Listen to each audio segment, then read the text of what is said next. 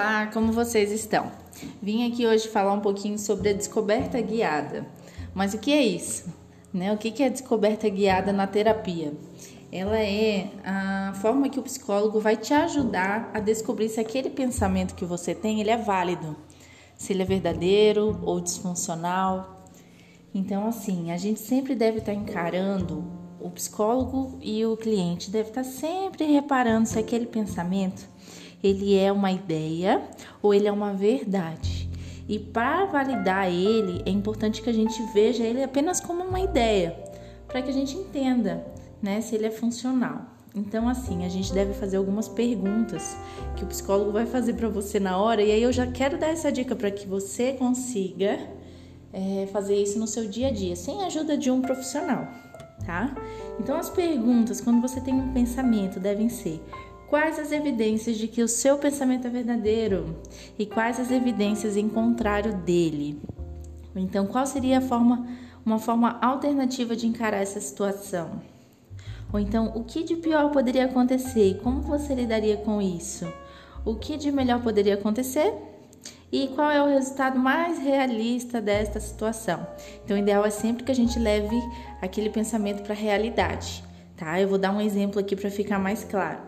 Vamos supor que você queira correr atrás de um emprego, mas você está com medo, achando que não vai conseguir.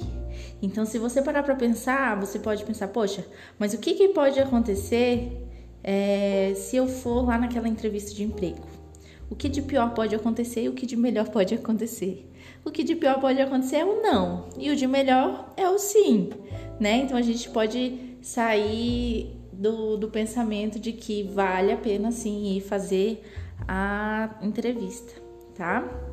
Esse foi só um exemplo, mas a gente pode aplicar para vários pensamentos do nosso dia a dia.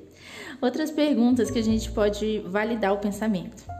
Qual é o efeito de acreditar no seu pensamento automático e qual seria o efeito de mudá-lo? E se um amigo seu ou alguém que você admira tivesse nessa situação e tivesse o mesmo pensamento automático, o, qual seria o conselho que você daria a ele? Então, é ver de forma distante né, a situação e o pensamento que você está tendo.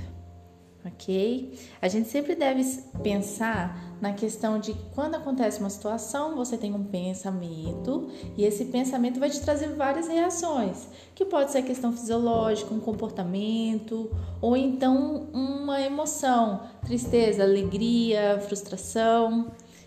Sempre que você sentir algo do tipo de tristeza, uma emoção, você deve validar da onde que vem, qual é o pensamento que está te trazendo essa emoção, que aí vai ficar mais fácil de você conseguir identificar, né, aquilo que está te fazendo mal, tá bom? Contem comigo se tiverem qualquer dúvida, tô lá no meu Instagram, arroba Rodrigues, com Z no final, ou então no meu site www.psicologajessica.com. Viu? Até mais!